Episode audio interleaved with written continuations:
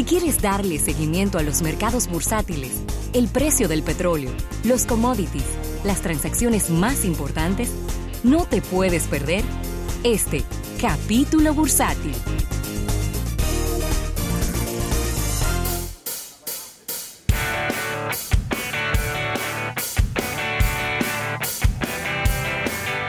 Bien, agradecer a nuestros amigos del Banco Popular. Banco Popular, a tu lado siempre.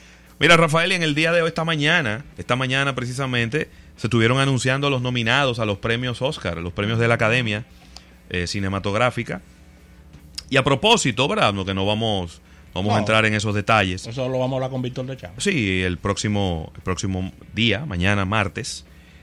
A propósito de eso, aquí está el listado de las películas que están nominadas a la mejor película y lo que han recaudado hasta el momento. Ok.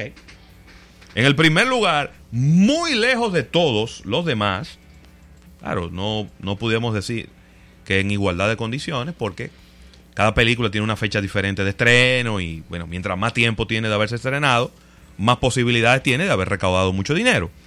Pero en el primer lugar está El Joker, película del Guasón, o cómo era, El Bromas. El bromas. El bromas. El Joker, que ya ha recaudado Buenísimo. 334 millones de dólares en los Estados Unidos de Norteamérica. Solamente. Claro, esto es solo en los Estados Unidos. En el- a nivel mundial, No. mil, mil millones de dólares. Sí, exacto. Pero no, no tengo aquí el dato mundial, el dato de la, de la taquilla en todos los cines del mundo, pero sí en los Estados Unidos. 334 millones de dólares. En el segundo lugar está Once Upon a Time in Hollywood, que ya lleva 141 millones de dólares recaudados a lo interno de los Estados Unidos. Luego le sigue Ford versus Ferrari con 111.4 millones de dólares.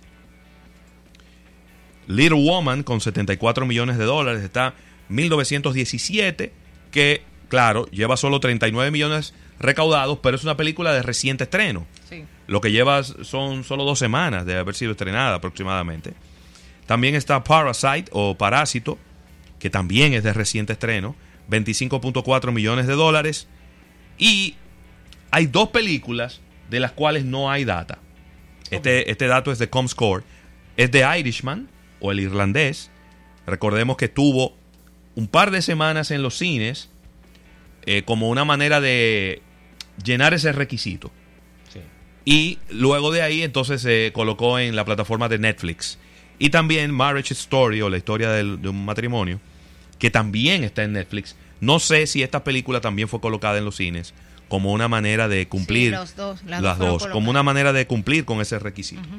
Me llama la atención, desde mi humilde punto de vista, que hay nada más hay tres películas. De las 10, de las 10 nominadas, nada más hay tres películas como que tengan una recaudación decente. Porque estamos hablando de que cualquier recaudación por debajo de 100 millones de dólares es una recaudación como medio Sí. como, como mediocre, ¿eh? Lo que pasa es que llamarle. está el tema de Netflix. Está el tema de Netflix. Que ellos Claro. estratégicamente, Netflix hasta compró un cine en, en- Claro. en la ciudad de Nueva York Sí. para poder estrenar sus películas ahí, que no, porque ya estaba teniendo un bloque, cierto bloqueo en la sala de cine. Claro. Y ahí no importa la recaudación, cumplen con el requisito de los Oscars, porque al final del día yo lo que le importa es quién le va a pagar su suscripción. Me llama la atención porque durante mucho tiempo hemos visto este dos caminos opuestos que lleva por un lado la crítica y por el otro lado la popularidad de las películas. Sí.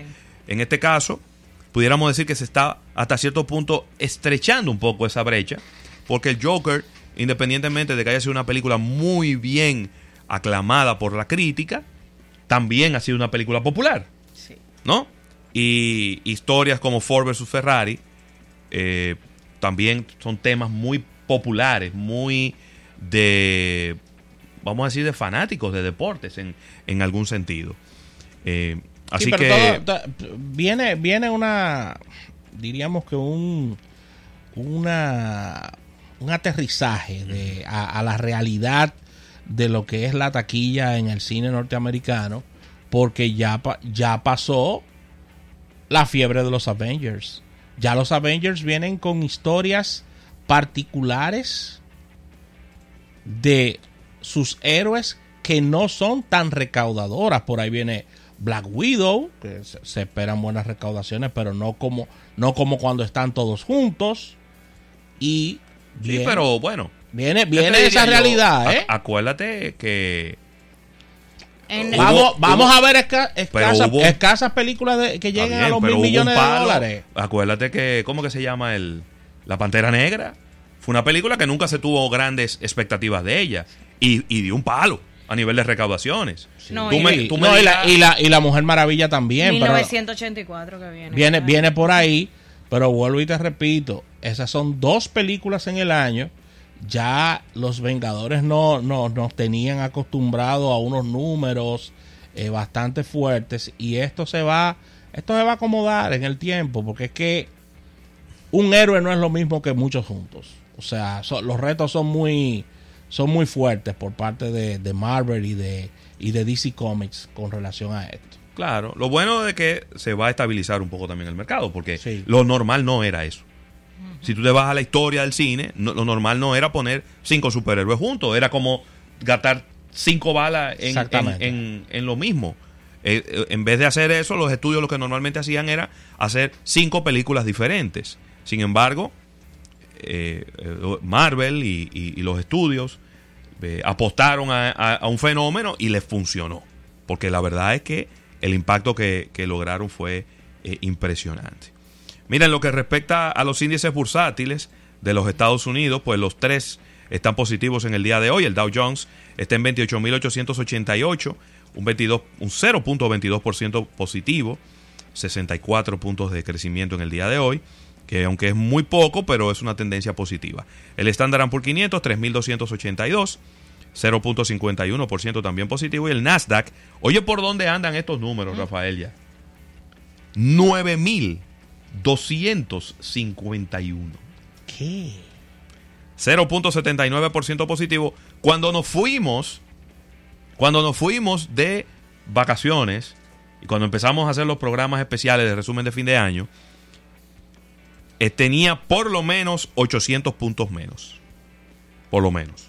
8000 y tanto, 8500. 8500. Ahora está en 9251. Así que estamos hablando de 750, casi 800 puntos de diferencia Wow. lo que ha crecido el índice bursátil. Otras buenas noticias, y es que el petróleo sigue bajando, Es una buena noticia. 58 dólares con 43 centavos. Se metió en 65 cuando el libro. Sí, señor. Eh, solo fue por un- unos cuantos días, probablemente unos 7, 8 días que estuvo esa situación, pero ha bajado significativamente y esto en el día de hoy cae un 1.03%, lo que es un son 61 centavos el precio del crudo ligero de Texas, mientras que el Brent está en 64 dólares con 40 centavos, un 0.89% también negativo. El oro ha bajado, pero estuvo también eh, bien alto. Sí. Está en 1.551 dólares la onza de oro, pero en el día de hoy está bajando, a ver, a ver, a ver, está bajando 9 dólares, lo que es un 0.58% de caída. ¿eh? Mira, Ravelo y Renault caen en la bolsa por nuevas preocupaciones sobre una posible ruptura con Nissan. Eso se está, se está conversando y los planes de Nissan incluirían una estrategia para la separación total en ingeniería y fabricación con Renault, así como el cambio del Consejo de Administración de Nissan, informó eh, en el día de hoy el Financial Times, que está citando varias fuentes con relación a este tema. Para los que no están al día, ¿verdad? Porque de repente Sí, gente sí, que sí. su principal vía de información es almuerzo de negocio y nosotros no habíamos tocado ese tema porque ya estábamos metidos en los resúmenes de fin de año. Carlos Gons, que tenía ya 130, 140 días arrestado Arrestado, sí. eh, en Japón, en Japón. Era como una casa especial que estaba ahí, inclusive la... acuérdate que él duró, no, eran más, fue casi un año. Él duró 111 días en una cárcel. Luego le dieron eh, libertad por fianza. Sí, Luego volvieron y lo buscaron y lo trancaron una cuantas semanas. Y luego consiguió de nuevo la fianza y tenían tenía arresto domiciliario. domiciliario. Pero él, ¿Qué eh, fue lo que le hizo, Roberto? él no ha explicado bien cómo fue que él salió de, de Japón. Porque las especulaciones es que él salió en el estuche de un bajo. Tú has visto, ¿verdad? El, el- el bajo, ¿verdad? Un claro, bajo. claro. Eh, lo- los bajos, el- o el contrabajo, como algunos le llaman. Es el estuche grande Sí, sí, de sí. un instrumento. Esa- esas son las especulaciones, no se han podido confirmar. Otros dijeron que era como en una caja donde iba supuestamente un piano, pero todo eso es especulaciones. A él lo metieron ahí, él salió de la casa eh, de manera, vamos a decir, de clandestina, y de ahí, él lo que sí ha dicho que él no salió de manera ilegal, ni entró de manera ilegal al Líbano. Él entró sentado en un avión al Líbano y, se- y bajó caminando del avión. Obviamente él es un fugitivo de la, de la justicia en Japón, pero no hay un acuerdo de extradición con el Líbano. Ya. Es decir, que a él no lo pueden... Pero no, Ya. pero ya tú sabes, no se puede montar un avión. No, ya. Porque la Interpol, No, no. la Interpol tiene una orden de captura internacional. Sin embargo, las, no puede ni volar ni una, ni una chichigua. puede volar. las revelaciones que él ha hecho han puesto en la palestra al sistema de justicia japonés. Así es. Porque dice él que los interrogatorios eran de 8 horas al día. Es decir, un trabajo. ¿Cuál es tu trabajo de hoy? Ven que te vamos a interrogar. 8 horas al día. Que no, que duró, nada más lo dejaban bañarse una vez a la semana en la cárcel. Que lo tenían en solitarias, donde él no, no estaba al lado de nadie. Que no lo, dejaron, no lo dejaban ver a su familia. Que lo interrogaron por muchas horas sin abogados presentes. Y que la insistencia era, era tratando de romperlo psicológicamente para que él confesara y ahí mismo terminar el juicio. Entonces él dice que él se escapó de la injusticia y que él ahora va a demostrar que él es inocente. Estamos de, contigo, Carlos. de todas maneras, de todas maneras, bueno, ¿Eh? de todas maneras, yo, Yo espero que, con él. yo espero que no tenga ningún viaje para por ¿Eh? recientemente. No, no, ninguno. De todas maneras, de todas maneras, eh, le espera un camino muy largo. Estamos hablando de que él está peleando con una de, las una de las nacionalidades más flemáticas que hay en la tierra, ¿eh? Sí. Los japoneses. Que no se, no se inmutan frente a nada, pero eso va a tener unas repercusiones porque él ha dicho que dentro de Nissan se hizo un complot para derrocarlo porque al final él lo que estaba buscando era la fusión entre Renault y Nissan y que internamente había un grupo de personas que no quería eso y que entonces, como diría nuestro compañero Carlos Almanzar, le armaron un trompo y lo acusaron de unas cosas completamente absurdas. Así es. Porque lo han acusado de, de, de uno- de unos delitos que uno se ha quedado con la boca abierta. Dije que él, él desviaba dinero de él, de la empresa, para las cuentas de él. Hombre que es multimillonario. Que su sueldo, su sueldo rondaba los 20 millones de dólares en Nissan. Sí. Entonces un hombre que... Y hablándole de, de gasto de representación y de dietas. Entonces tú me vas a decir a mí que una persona que gana 20 millones de dólares al año va a estar di que, desviándose fondos de que de mil y de dos mil dólares. No.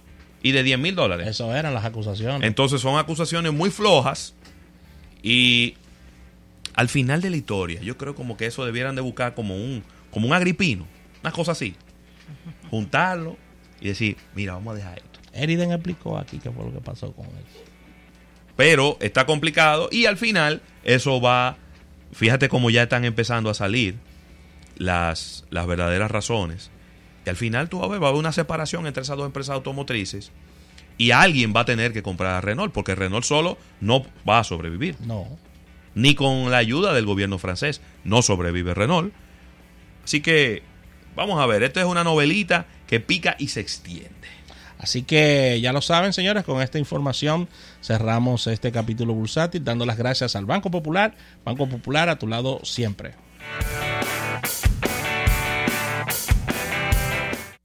En un momento regresamos con más de almuerzo de negocios.